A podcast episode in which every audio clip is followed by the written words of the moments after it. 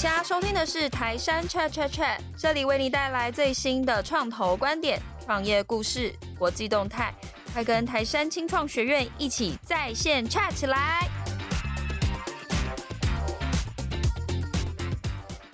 ！Hello，大家好，我是台山的 Paula。今年第一季整体环境除了持续受到升息、通膨的影响之外，包括像是 SVB 跟瑞信倒闭的事件，它引爆了全球金融市场动荡。那其中 SVB 跟创投新创之间的关系是非常紧密的，所以 SVB 的倒闭带给创业圈伙伴极大的震撼。那虽然目前看起来 SVB 事件暂时告一个段落，不过有蛮多人担忧未来新创在募资发展上可能会有面临更大大的挑战的疑虑。根据美国新闻媒体 CNBC 的报道，二零二二年常见的三大创业失败原因，第一跟第二其实都跟钱有关。呃，第一是缺乏资金跟投资者，第二是用尽现金。其中有四十七 percent 的新创的失败是因为缺乏现金。那这样的比例其实是高过于二零二一年的两倍。这两个原因其实都可以看得出来，在大环境颠簸之下，新创募资充满挑战的一个困境。那第第三个常见的失败原因呢，是疫情的因素。不过它相较于二零二一年，其实有逐渐下滑，所以整体可以看得出来，世界正逐步步入后疫情时代，努力恢复正常当中。虽然我们其实过去不常谈失败，我们可能甚至有些时候也是很避讳去谈失败。不过希望透过这些数据来提醒大家，来避免踏上前人的失误，特别像是资金的问题啊，这时候的我们就更需要更谨慎的、小心的财务的规划，在开源节流之余。也提醒大家要提早的启动募资的规划。那当你拥有资金的时候，也别忘持盈保泰之道，让自己有机会守得云开见明月，静待花开终有时。CB Insights 分析了超过一百一十家宣告倒闭的新创之后，提出了十二个常见导致创业失败的原因，其中跟人有关的原因就占据了两项，包括团队的组成不是最合适的，或者是无法解决团队内部的冲突等。其中像是呃没有聘用到对的人、合适的伙伴，或者是团队缺乏经验，特别是管理的经验，那这些其实都是导致新创团队走向失败的一个很重要的因素。因此，我们今天就要来聊聊怎么样建构适合你的适合新创的团队，我们邀请到两位过去长期手把手辅导新创，带领非常多家生技新创成长茁壮成中型甚至是大型的一个非常重要就是大神级的人物。第一位我们要邀请的是台山投资生技基金合伙人沈志荣 Jerome，哎，大家好。第二位我们要邀请的是资诚联合会计师事务所荣誉副所长曾慧景曾快，大家好。我们其实今天，如同前面刚刚有跟大家聊团队或者是怎么找人这样子的议题，其实包括在我们自己过去，不管是呃活动上或者是课程上，是一个还蛮多新创团队都会。不断的提出来去跟大家讨论，怎么样把团队的这个阵容建立得更好。那我想要是，其实这几年我们也许是我自己的，就算是一个 bio。其实我在想要是说，生技新创里面有很多在刚开始很初创，或者是甚至在真正的正式设立公司之前，有些人可能就是技术够强，也许他自己一个人拥有这个技术，那他可能就想要出来变成一家公司。对于生计新创来说，是不是合适用一个人来创业呢？不晓得曾快对于这样子的团队是觉得合适的吗？我想我要进入这个生计创业一个人哈，合不合适之前哈，我我大概先分析一下。我觉得一个人创业比较合适于网际网络公司。哦、好，那譬如说。呃，直播销售或者是网络商店哈等等。那至于生计到底适不适合一个人哈，我们来分析一下生计创业哦。我们常讲四才，什么才呢？题材、人才、钱财跟智才。嗯，好，那你觉得我们创业的起手式哈，这个一个人创业？有没有办法达到这几个目的？制裁可以随着创业的一路上哈，它的进展，patent 哈，慢慢有一些进展。可是题材、人才、钱财大概都跑不掉。嗯，好，所以事实上，如果今天是学研出来，或者是首次。创业基本上我并不鼓励。好，那我举几个例子哈，台湾比较有名的例子哈，我们先来呃回顾一下智勤哈，当时 Grace 是从国外回来，好，他看起来好像一个人创业，其实不是，他当时的那个钱财是林荣锦先生帮他的。嗯。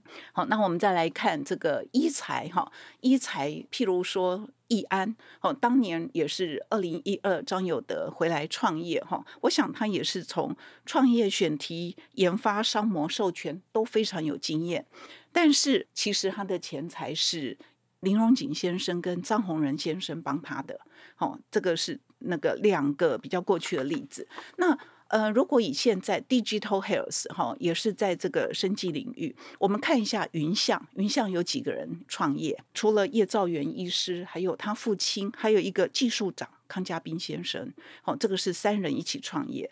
那 Deep 零一哈，这其实都算人数少的。Deep 零一也不是只有 David 周哈，就周仁海一个人，他还有一个叫王焕之医师，好，跟他。两个是高中同学一起创业，那另外一家就致康堂哈，我想这个大家都比较熟悉哦。他几个人创业哈，就是邓居易哈，他负责募资管理，然后他的研发设计是谁在做？是 Ken 赖哈，是赖志光。那他的业务开发是 Irene 哈，是钟文君。所以其实我们从过去跟现在的例子哈，整个总理看起来，其实在生计。我倒还没有看到真正一个人创业。到现在是成功的，我我可能记忆不太好，这个看一下 Jerome 的 Jerome 是可以提供创业之中很重要一件事情，就是 钱财。那从就过去的整个创投辅导，呃，不管是 portfolio 或者是跟新创的接触上面，就你的观点来说，以生计新创来说是合适，包括例如说一人创业，甚至是很小很小的团队组成，这样就可以创业的？对，我想说回过头来哈，还是要看产业本身的特性啊哈。生技产业哦，大家也把那个哦医疗科技哦，还有这个新药的开发哦，都纳入这个生技产业。这个产业跟一般我们熟悉的这个电子产业，或或是一些哦这个台湾已经发展很好的哦这些呃化工产业啦，或者是纺织产业，还是其他这边哦完完全不一样。嗯。哦，那我们这个产业讲的是怎么去创造公司的价值。哦，那价值不见得是从营收来的。对，技术哦，它能够。在呃临床上哦获得一个强而有力的一个验证哦，那这是以药来讲，那医材哦为了取证哦，那这也必须要做。可是在，呃这个医材跟药的部分哦，价值的创造可能又有很大的差异哦。所以回过头来，产业本身有它的差异性哦。所以人的组成、团队的组成，到底什么叫做合适哦？那产品本身或技术本身跟我们的哦。这个呃，生命安全有关系哦，所以在产品上面哦，有很多法规的限制。那法规的限制，换句话说，它的门槛高，那需要的经验哦跟钱财哦，相对的比一般哦产品要求来的哦更苛刻哦。所以在这里经验不到位的情况之下哦，你说一个人创业，那真的是天方夜谭。嗯，哦，一个人创业成功的哦倒是有哦，因为这个部分可能已经五六十岁了。哦，很有经验的那种，很有经验哦。因为这产业走久的话哦，不但是经验，而且你的这个人脉哦，人脉所聚集的，就是说你知道说，OK 哪里啊，你可以委托他哦，提供这个临床策略哦，哪里提供这个化学实验室帮你做一些化学的合成哦，所以用 virtual 的方式来做。那如果说呃，这个本身有这样经验，从产品。的 day one 哦，到取证，或者是说还没取证之前，把这个项目哦授权出去，都知道说、呃、怎么去做操作管理的话哦，这事实上一人创业是事实上是有的。就是以台湾来讲，因为这个产业还是新呐哦，所以这个成功案例在台湾并没有发生过。嗯哦，可是美国这边倒是有。所以在这里，我为什么说呃，在这个创业部分哦，刚开始大家觉得说，哎，技术哦无敌，就可以解决医疗上很多的问题，包括疾病的问题，可是。一组走下去的话，哦，发现说这个哦，到处都是问题，到处都是资源短缺，嗯、哦，那这个反过来看，哦，原则上就是，呃，我个人经验啊，或者觉得说，团队本身把创业这个事情想得太单纯，哦，因为很多专业分工的事情，如果经验没到，哦，还没遇到，哦，这些问题，哦，基本上是不会去联想说这些问题会反映在你的创业风险上面。哦，所以在这种情况之下，以台湾呃这个创业有技术的人来讲，我是呃蛮鼓励的，找创业伙伴哦、呃、一起来做哦、呃，那把一些不足的地方哦、呃，在创业前段规划上面哦、呃，把一些风险罗列出来。那怎样的哦、呃、这个专才，怎样的经验的哦、呃、或者人脉哦，能够把刚刚哦这个 Audrey 讲的哦这个四才补齐。那当然，这四才补齐的话，它有它的这个优先条件呐哦。所以在这里的话，我我想说，这部分就是一个创业之前的一个规划哦，是非常重要的。那如果说能够透过口方的的一个机制，那当然这种东西就是说，你找这样口方的公司，它未来营造的企业文化哦，可能会跟口方的也有关系哦。所以在这里的话，呃，人和。如何找到专业又可以在人和方面没有重大一些瑕疵或风险？那这个部分，我想呃跨出去这一步呃，可能相对会比较稳健。我想追问一下，就是其实也延续刚刚两位讲，就是说神奇新创它创业也许叫起手是第一件事情，可能要检视的是说团队有没有经验这件事情。那前提也就是要有一个团队。那假设我我举例好了，通常会创业的人可能是手上已经就是有一个技术了，那他怎么去打造他自己的这个阵容呢？就是尤其刚刚主任有提到说，刚刚曾快提的这个四才里面是有个先后顺序。对你来说，怎么样在最初期，也许可能在正式见投资人之前，好，我我不确定那个阶段应该怎么设定，就是说这个阵容要怎么去。建立出来呢？你的问题的前提是说手上有技术嘛？哈，对，就是他要可能组建他的 co-founder。那这技术哦来源哦是自己发明还是哦透过哦这个授权取得哦？基本上这部分是不一样的。哦，我最近刚好遇到的都是从例如说学校授权出来的技术，然后变成是一一个公司的题目。那如果是这样子的组合呢？是，那这种组合的话哦，我的经验呢哈，就是说。通常会去哦做授权，不管是从药业去授权，或者学校授权，还是从医院去做授权。通常这个授权者哦，他是有十足的哦产业经验哦，他知道说这个项目未来会产生的价值在哪里哦，那怎么去带这个项目往下个阶段走？对，那需要的资金哦，需要多少，走多久的路？那需要怎样的专业的呃一些经理人或外部顾问来协助哦，往下一里路来走。哦，所以这个情况的话，跟自己本身是发明人出来的哦，又不太一样。我们知道说，这个自己发明人出来哦，做创业哦，有一个是从产业出来的嘛，哈、嗯。那产业出来的，他本身在产业可能也是五年、十年或更长的时间哦。他在业界有他的 network，有他的人力资源嘛，哦，嗯、那也有他的经验哦。所以这部分又是另外一个层次的创业的形态。那在台湾，我们看到的哦，大部分的创业，刚刚呃，这个 Audrey 讲的哦，几个像 Grace 啦、有德啦等等哦，他们是基本上都是大师级的 哦。可是我们看到说，台湾很多的创业团队，就是自己带的技术从学校出来，从医院出来哦。那原则上需要准备什么东西哦，不是那么清楚的情况之下哦，就把公司设立了。那设立的背后，基本上哦，就是股权结构、股本的大小、资金规模哦，那后面的风险那在哪里哦，会影响到公司的价值等等。那在没有充分的资讯或经验来做分析的情况之下，第一天把这个设立下来，后面如果说整个结构不对的话，后面要去募资哦，挑战度非常高的。所以在这里的话，呃，过去在一些公开场合也建议了，建议这个创业团队，尤其是这个新手的部分哦，不妨哦多问一些产业的一些先进，包括有做过呃相关的服务的一些会计师跟这个律师，把自己的地基打稳。那其中也包括这个第一个阶段的一个团队，到底要找怎样人进来？那找进来之后是怎样的职能，说清楚。如果说刚开始这地基打稳的话，哦，后面相对就比较容易。常见就是说地基没有打稳，哦，就开始往前冲。开始往前冲指的是说，开始，例如说想要募资，开始想要扩大团队，或者是开始想要卖产品，就是他他那个阶段怎么样会都有被检验，觉得地基不稳。地基不稳，我我想第一个股权设计上面哦，哦，那个你团队的这个激励。没有反映在股权上面，嗯嗯，这个人哦，未来的一个流动性可能是一大风险。嗯，第二个是说，OK，对于法规的部分，可能忽略了它的一些呃挑战度。一旦忽略的话，哦，产品进入市场时间哦，可能会远比想象的久。嗯嗯，那如果产品进入市场时间久的哦，换句话说哦，准备的资金也要够。那准备资金够的话哦，因为公司是要一次资金到定位，还是要分次？哦，那如果是意识到定位的话，第一个就是一个股权稀释的问题嘛，哈，那最后别人帮别人打工，哦，倒不如到大企业去做服务，哦，那失去创业本身最后的一个目的嘛，嗯，对。那如果是分阶段的话，怎么去分？那最尴尬的哦，以我们这个产品开发的整个呃途径来看的话，哦，时间都是三年、五年，甚至到十年以上，嗯，所以在这个产品没办法进入市场之前的增值，我们看到的价值成长嘛。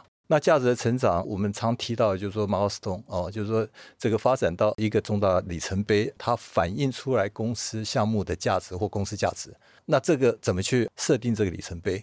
那这个部分对于呃产品本身的特性跟进入市场啊、呃，这个法规单位对呃这个产品本身的一个安全有效性的一个要求，那这个东西都会反映到哦价值跟募资的时程的规划以及募资的规模。哦，所以这是我讲的哦，这个所谓的哦，这个地基站得稳或不稳。我觉得刚刚其实 Jerome 有提到，就是说在新创可能刚初创，非常甚至是设立的早期吧，他可能在没有足够的经验之下，你推荐就是他们可以去找有经验的会计师跟律师。那这时候我们增快可能过去的经验里面就有非常多这样子的，不管是辅导，甚至其实我我自己的感受就是，有时候在活动会上，就是新创也都会跟增快来做请教。想请教增快的地方在于说，如果今天是一个刚刚提到他是，例如说从学校或者是医院。这边授权取得这个技术之后，他开始要组建自己的团队，去真正步入到创业这样子，开始要面临柴米酱醋油茶等等这些问题的时候，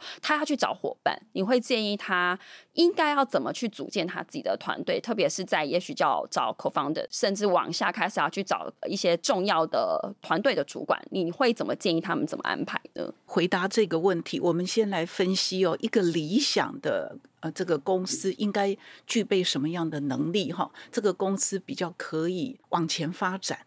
那，嗯，我大概汇集了几个例哈。第一个是选题能力。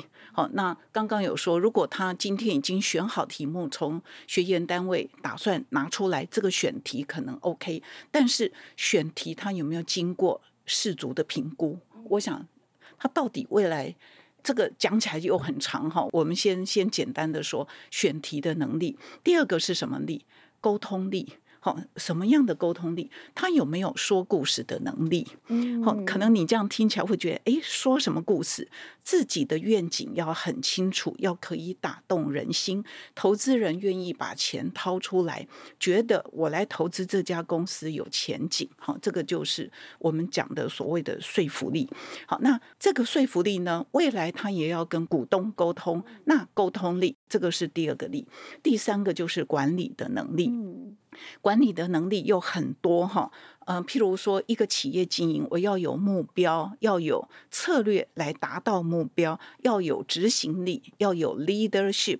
那 leadership 又要能激励人心，要能识才，又要能爱才，而且他要 humble，他要能，譬如说他遇到九让九让给他说，哎，你有一个地方没有想好，他能不能 humble 的去接受教？其实这一些，我我都把它归纳到。管理力，那第第四个就是他的技术力。好，技术力就包含产业的 domain 包含他的 research development 法规。好，因为这个生技很特别哈。我们如果谈到药，哇，这个时间又长，它的每一个专门技术真的都需要非常专门的人进来，然后。接着我们再来谈 BD 的能力，BD 的能力是什么？他有没有竞争优势的分析力？他有没有授权谈判的能力？好，那再来，他有没有人脉？他今天要去找 CRO，他知不知道 CRO 去哪里找？嗯，好，那他有没有国际人脉？我未来要出场，我要去找谁呀？好，那他也要有国际人脉。最后，他有没有财务分析能力？我这样讲一讲，我算一算。哇，至少至少六个，他要找到六个这样子的人去 cover，甚至不止六个。我我想这个 Audrey 的前提是一个完美的团队，对哎，对对对对，所以这部分应该是阶段性去组成。是的，是的，没错哈。所以我觉得我们刚刚好多例，那我们就来看初期哈，因为我初期的可能资源有限，我初期应该要有什么力？我可能先先谈我的看法，可能 Jerome 也也进来哈，分析一下。我觉得选题能力一定要有，沟通能力，要不找不到钱，这个是公司活下去的基本。然后技术一定要有，不然产品怎么往前走？好，那大概我想最初期，如果今天真的只有两个，好，我我找一个口方的只有两个或三个人，我想至少这几个要，然后接着管理。嗯，好，管理跟 BD 要不要有？好，那其实我觉得 BD 的人哈，我在看台湾的新创 BD，其实在很早很少团队建立，嗯，哈，真的产品可能还没有，就也比较不会想到要做到商业这一块。呃，我讲 BD 不是这个，这个、这个我补充一下啊、哦，因为这个刚才讲到选题嘛，嗯，题目什么叫选的对哦，就是它有价值嘛，嗯，那价值谁来评估？BD 这个人就很重要哦。哦，对，所以 BD 哦，不是说有产品才需要 BD 销售，嗯嗯。你刚开始在选题的时候，BD 就有一个介入了。早期哦，刚刚也提到说资源少嘛，哈、哦，不见得请得到 BD，可是用外部顾问来协助。嗯嗯嗯、哦，没错。对，因为选题它的价值反映在哪里？不是技术本身啊，技术本身卖不出去的。你技术本身要解决市场上的问题，需求，对不对？需求在哪里？嗯。那以药来开发需求，就是说你要怎样疾病的问题嘛。对，那疾病的问题，你有肿瘤哦，还是免疫相关，还是感染科哦？基本上它的哦要求都不一样。对，那在呃这个保险给付上面哦，它可能也都有差异。对，还有一个慢性疾病跟一个重症，它对于项目的要求哦，安全性重要呢，还是有效性重要？那也会影响到产品开发的时程跟未来费用的投入。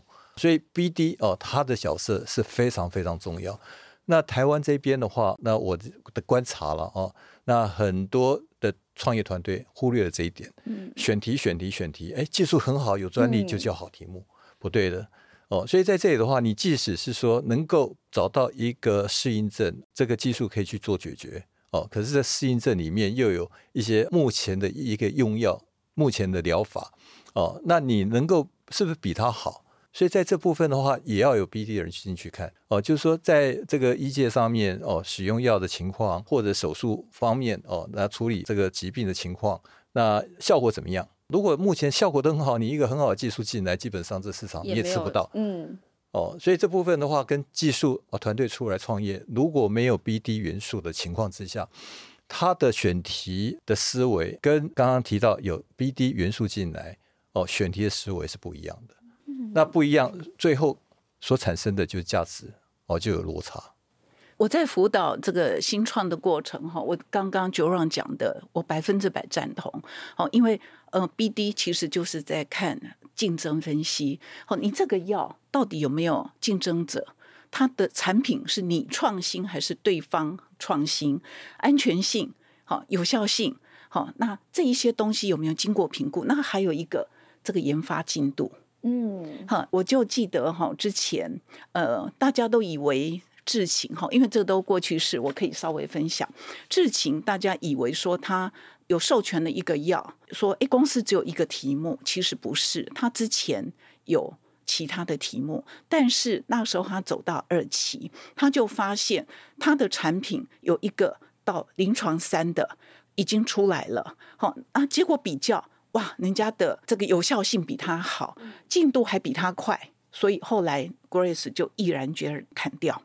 好，其实这个他在过程里面就是要有 BD 的 sense，或者是要有 BD 的人，真的不时的在评估。好，那对新创来讲更是，我今天选这个题目，市场上到底有没有竞品？如果人家已经跑得很快，效果又好，你在做这个题目有没有意义？难被看见。不止难被看见，我即使花了非常大的成本做出来，你有没有竞争性？好，因为在药界哈，我们在讲 first in class 或者是 best in class，你如果两个都不是，就不会被竞争力就没有。嗯、对，好，我想这一个观念非常的重要。对，所以在这个部分的话，我我还要再做补充哦，就是说这种竞争力分析哦，那以一个生医相关的产品项目。医材也是一样哦，你动不动就是五年哦才能取证哦或以上哦，所以在这么长的情况之下的话，你今天评估的哦产品项目的价值，跟你未来十五年拿到 FDA、NDA 的一个许可，十五年中间的变化太多了，对你当下评估跟这个十五年以后发生的一个事件会怎么样？不知道。嗯，哦，所以这 BD 是这个市场的一些资即时的资讯都要去掌控。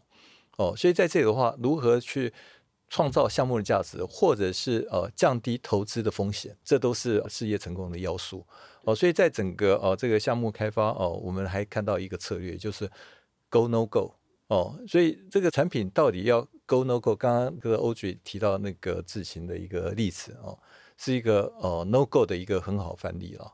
哦，因为你继续这个产品继续发展下去，如果它商业价值不够的情况之下，你还是要花一两亿美金哦去往下面下个阶段走。可是它的价值已经看到说。这个往下走的情况之下，而且新的技术哦跑得比你快，能解决目前哦疾病上的问题的情况之下，这个产品未被满足的医疗需求情况之下，这个强度越来越低哦，它价值越来越少，所以前面可能投资几千万，后面要上亿的投资，是不是说要做停损？嗯，哦，还是继续投资哦一以上的资金，硬是要把它取证。哦，所以这部分基本上是一个呃创业者的迷失了。嗯，因为创业者哦多半不承认失败，不愿意去面对。头都洗一半。抱歉，我不要不要说不承认了哈，就是这部分呃坚信不疑了哦，不然的话也不太可能会去创业。相信自己的眼光。对对对 哦，所以这部分的话就是说，OK，还是要有一个适当的机制，就是 from time to time 哦要去了解说我本身的项目价值跟外面哦这个哦。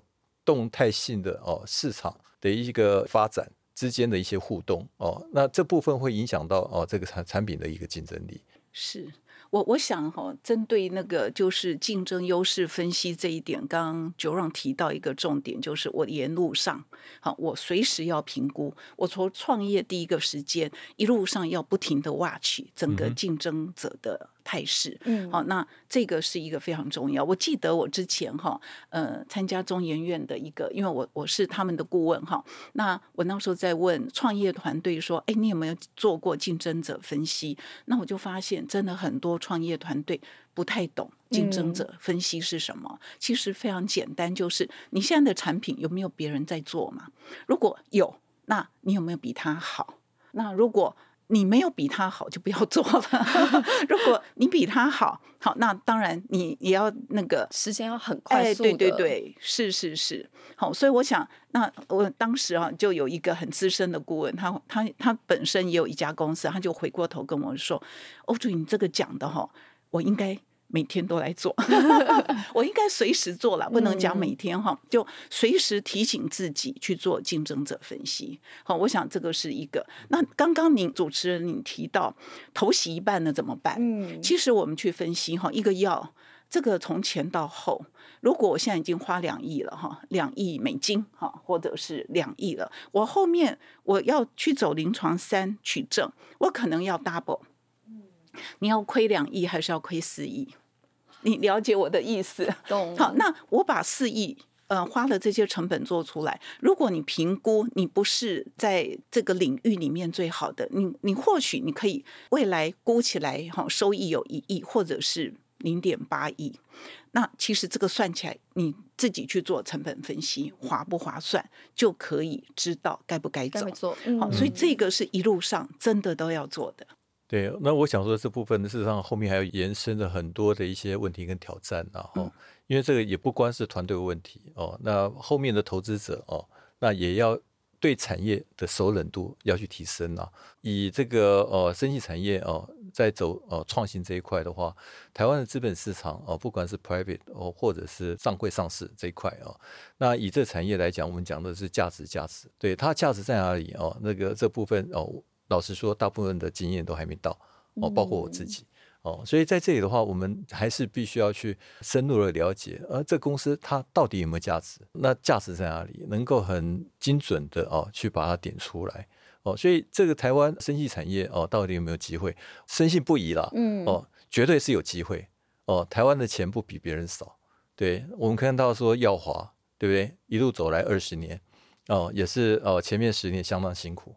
因为他的坚持，今天我们看到说药华哦，这这么成功，这部分只是一个例子而已。那台湾有很好的一些这个发明技术啊，很好的一些这个药物候选这个化合物或者蛋白，甚至说一些新颖的疗法哦，这些在医院或是在这个学研单位里面哦，那有很好的一些科学的一些数据来支持。那可是呢，如何把这一些哦项目带出这些学研单位或医院？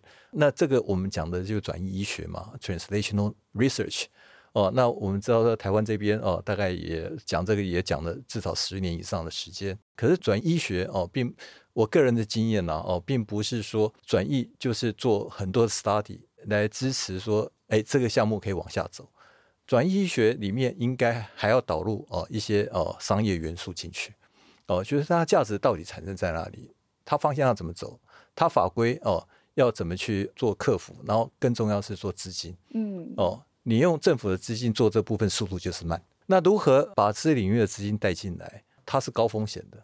那现在哦，以台湾哦，私领域的资金要进来，事实上是有挑战的。因为回到我刚刚讲的哦，就是大家对项目哦的价值哦不知道怎么去判判断，嗯，不知道怎么去评估。哦，所以今天我想说，我们在台山这边做这一块，也是希望说，把这一个这个观念，透过我们自己投资，把投资报酬给创造出来。哦，让其他对这个领域有兴趣投资的市领域投资者看到说，哎，原来这个风险不是那么高。哦，它还是可以创造一些可预期的投资报酬。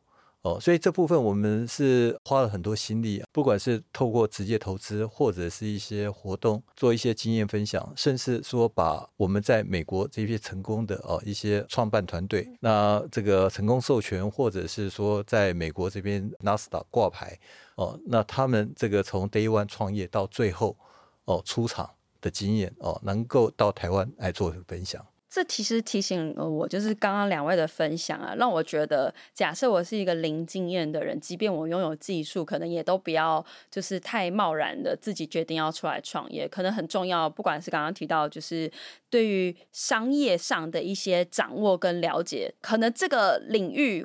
就是整个生技领域可以成功，就是如果我是创业家，我想要成功，这件事情可能是最重要的。然后当你掌握的时候，可以再去往外找，不管是刚刚有提到，呃，可能是技术的人才，或者是我们甚至有机会用类似顾问的形式去邀请一些伙伴加入到我们的团队里面。那这样是不是听起来就是假设我是 CEO，我第一件事情应该要先有的能力，可能是在商业的掌握这件事情上面。我这样理解会是对的吗？也不一定，我们 我们两个都愣了一下哈，因为还是 CEO 不是那么，就是说这件事情也可以是其他的伙伴可以去 cover。CEO 可能像例如说募资这件事情，我讲一下哈，因为这创业团队很多自己是发明人，嗯，那这来创业哦，自己就把自己挂个哦这个职称哦叫做创办人跟执行长，嗯。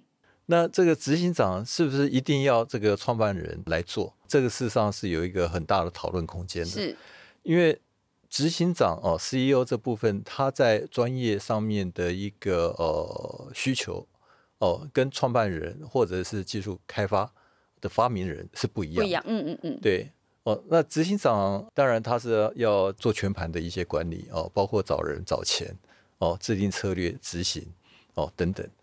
可是技术上就不一样了，对不对？嗯，哦，所以在这里的话，可以看到说，做技术发明的哦，有没有管过人？有没有找过钱？有没有跟这个投资者哦对谈过？嗯，哦，那大部分都没有嘛。对对，哦，所以在这部分哦，后面哦，当然可以学哦，如果有天分的话，可能短期内哦，可以可以学得很快哦。可是这部分会耗损他在技术开发上面哦，他所应该。哦，这个花费的时间跟、嗯、跟精力，嗯，哦，所以在这种情况之下，哦，就是要做一个权衡嘛。那像我们常常在国外开会、研讨会的场地，哦，都在这个 hotel，那 conference room 也很大，哦，那三不五时我们会碰到说，哎，隔壁场是这个 tech，他们在做投资说明，那那，这一场我们参加的是这个 bio 的，那发现说上去演练的哦，这些人 tech 那边大家都二三十岁。对，都很年轻，没错，没错。Tech 这边大家都是五六十岁，Bio，嗯，Bio，对，哦，所以在这里也可以看到说，Bio 要创业哦，真的。门槛更高了。他门槛高，经验，经验，嗯，哦，技术很重要，可是经验它可能是技术本身的重要程度不比它需求来的低，所以在这里的话，回过头来，刚刚你一开始你问的问题嘛，哦，这个呃，co-founder co-founder，所以在这里的话，我们呃看到呃美国很多的创业团队，有的就是学校教授出来，或他的呃 postdoc 学生或者 PhD，那在研读的过程啊、呃，发现什么有专利要出来创业，哎，题目是很好的，可是呢，他出来创业成功机会不高，嗯，哦，可是。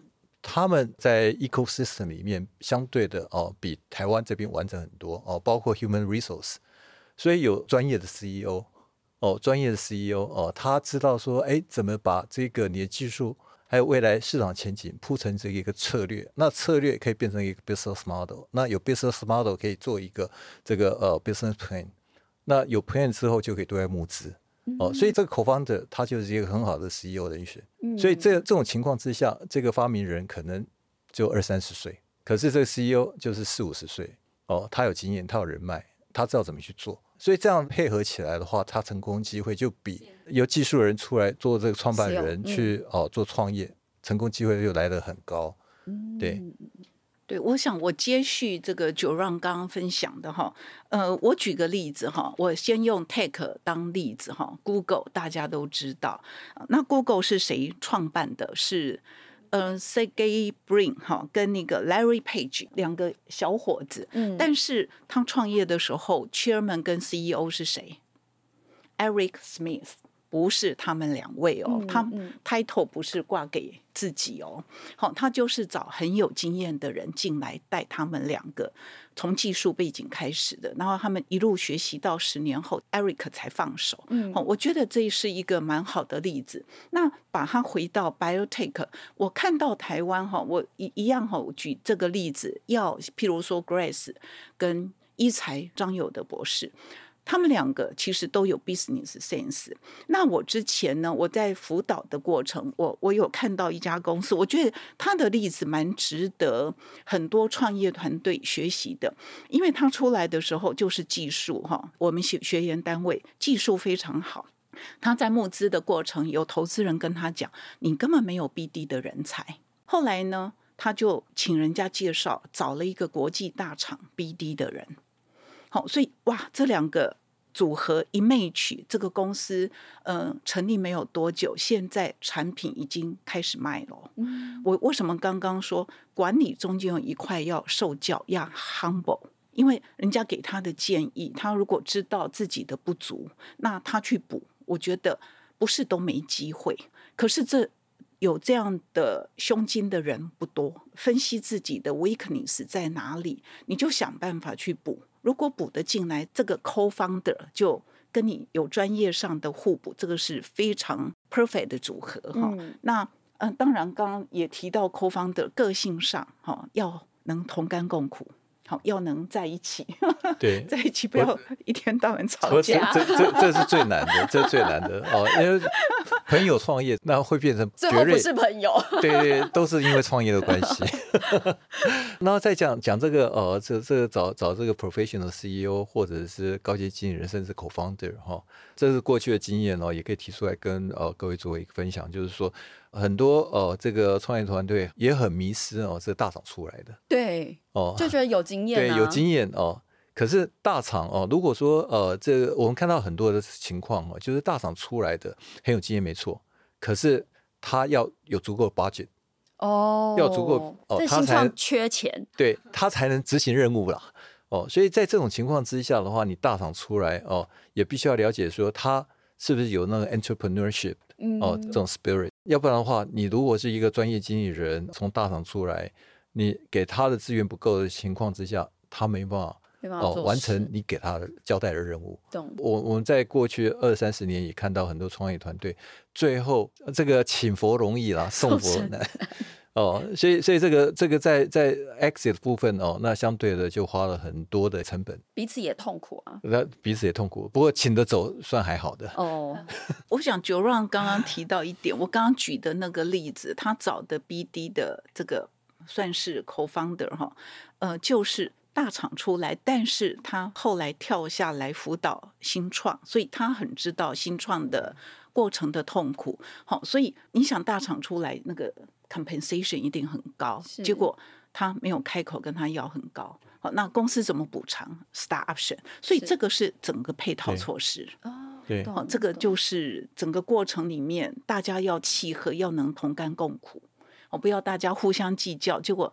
创业的钱都被分走了，对，团队领完，然后真正要跟可能产品有关，不管是开发，甚至到后续销售，或是其他更重要的事情上，反而就捉襟见肘，这样子对于这个公司发展上也是蛮辛苦的。我我想要这边最后追问，算是一个红疹。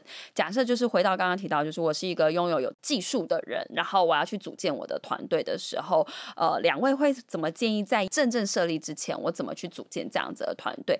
也许刚刚有提到，就是说在商业上，或者是说所谓真的，也许叫有经验的，不管他过去是创业家，或者他从大厂出来，就是这个阵容我应该怎么配置？是对于大家给算是给大家一个提醒。如果你现在已经正在就是投入生计创业上面，你的团队需要什么样的人？特别是在 co-founder 上面，那我们想要先请曾快可以帮我们回答这个问题。好，我我刚刚分析了很多这个所谓能力哈，嗯，那。我我想对 founder 哈加上 co-founder，他至少具备几个能力哈。我想刚刚提到选题啦、沟通、好技术、好这个几个加起来，但是管理 BD 好这个如果能在创业的时候，呃这些能力的人都有好，但是这个有。有可能好几个能力放在一个人身上，身上嗯、所以他的人数不一定啊，懂？好，它不是以人数在定哈，那它是这一些能力具不具备？那后面其实还有人脉，嗯，所谓的国际链接，还有财务分析能力，有些部分如果自己在现在没有，我想一路上可以再补。好，然后要去建立一些关系，能问得到很多资源哈，有很多资源。如果你问得到，你可以去 access，我想那也是一个。对，我想说，对一个创业新手来讲哦，缺的就是人脉跟资源嘛哈。嗯。那因为经验没有到的情况之下哦，你要说他认识谁，能够找谁哦投资他很、啊、都很难，嗯，对不对？哦，所以最好个人的建议了哦，到。不排除可以考虑说多结交一些创投朋友了，快来找植荣。哎，呃，多结交一些创投朋友哦。那呃，创投做久的话哦，他们不管过去投资的经验哦，投资或不投资哦，总是会认识很多人哦。有的在线上，有的可能退休了哦，有人在呃转换跑道。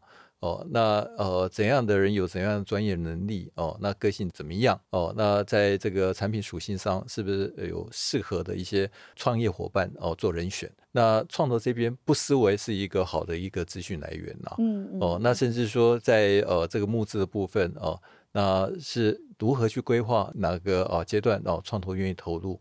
哦，那这部分的话，可能还要再细分呐。哦，因为时间关系哦，我们我们这个。之后再来谈哦，就是说这个 medtech 跟药的部分哦，它的这个呃需求的哦这个专业本身的一个深度是不一样的，嗯嗯，而且这个产品开发的策略跟时间所衍生出来价值哦也是哦这个会差差很多，而且操作方式也不一样哦，所以在这里的话，就是呃寻求外面哦有经验的人哦，不管是产业创投哦，甚至一些呃律师事务所或者会计事务所。哦，那呃，长期哦辅导这个新创团队的，他们看过了案子，这些经验本身不管成功或失败，都可以作为创业者这个非常宝贵的参考。我觉得这一集让我算是给自己个提醒啊，就是。广结善缘很重要，就是创业的路上啊，就是说实在，创业不是一个自己一个人或一家公司埋头苦干就可以做好的事情，所以如何去认识到对的，或者是可以帮助的你的这个人脉或者这个资源，是帮助你这个公司或者这个题目可以成功一个很关键的一个原因。锁定高龄人口，推出各项医疗保险及医疗服务的 Devoted Health 创立于二零一七年，是由兄弟党 Ed Park 跟 Todd Park 所创立的。Devoted Health 的服务特点包括客制化的医疗服务、简化就诊流程、及时照护的医疗团队，以及提供高龄族群的健康相关的一些课程或是活动。Devoted Health 在创立不到四年就晋升成为独角兽，他们在二零二一年完成。成了第一轮募资，目前估值高达一百二十七亿美元。那在 CB Insights 的独角兽排行榜里面，是健康医疗领域中估值最高的独角兽。在这两位创办人中呢，Todd Park 是连续创业家，他在一九九七年创立了医疗资讯公司 Athena Health，主要是做病历啊跟医疗业务管理相关的服务。这家公司在二零零七年成功上市，他紧接在二零零零八年创立了医疗服务比价平台 Testline Health，帮助使用者找到质量检举的医疗服务，以减少企业、个人以及保险公司的费用。那 Todd Park 在二零零九年加入了奥巴马政府，担任美国的卫生及公共服务部的首席技术长，推动美国健康事业的一些发展。那直到二零一七年，他离开公部门的职位之后，才创办了 Devoted Health。Devoted Health 的成功，一是因为美国联邦医疗保险计划中锁定六十五岁以上老年人口提供的 Medicare Advantage 计划；二是也因为这两位创办人在不管是 Athena Health 或是 Testline Health 所累积的经验，帮助他们可以在新的这一家公司更快速的获得用户以及投资人的认可。好的，我们今天的节目就到这边，我们下一集要带大家来讨论的是投入生计创业前就该想清楚的事情。我们。锁定的是如何打造你的商业模式来作为一个出发点。那我们下期节目见喽，拜拜。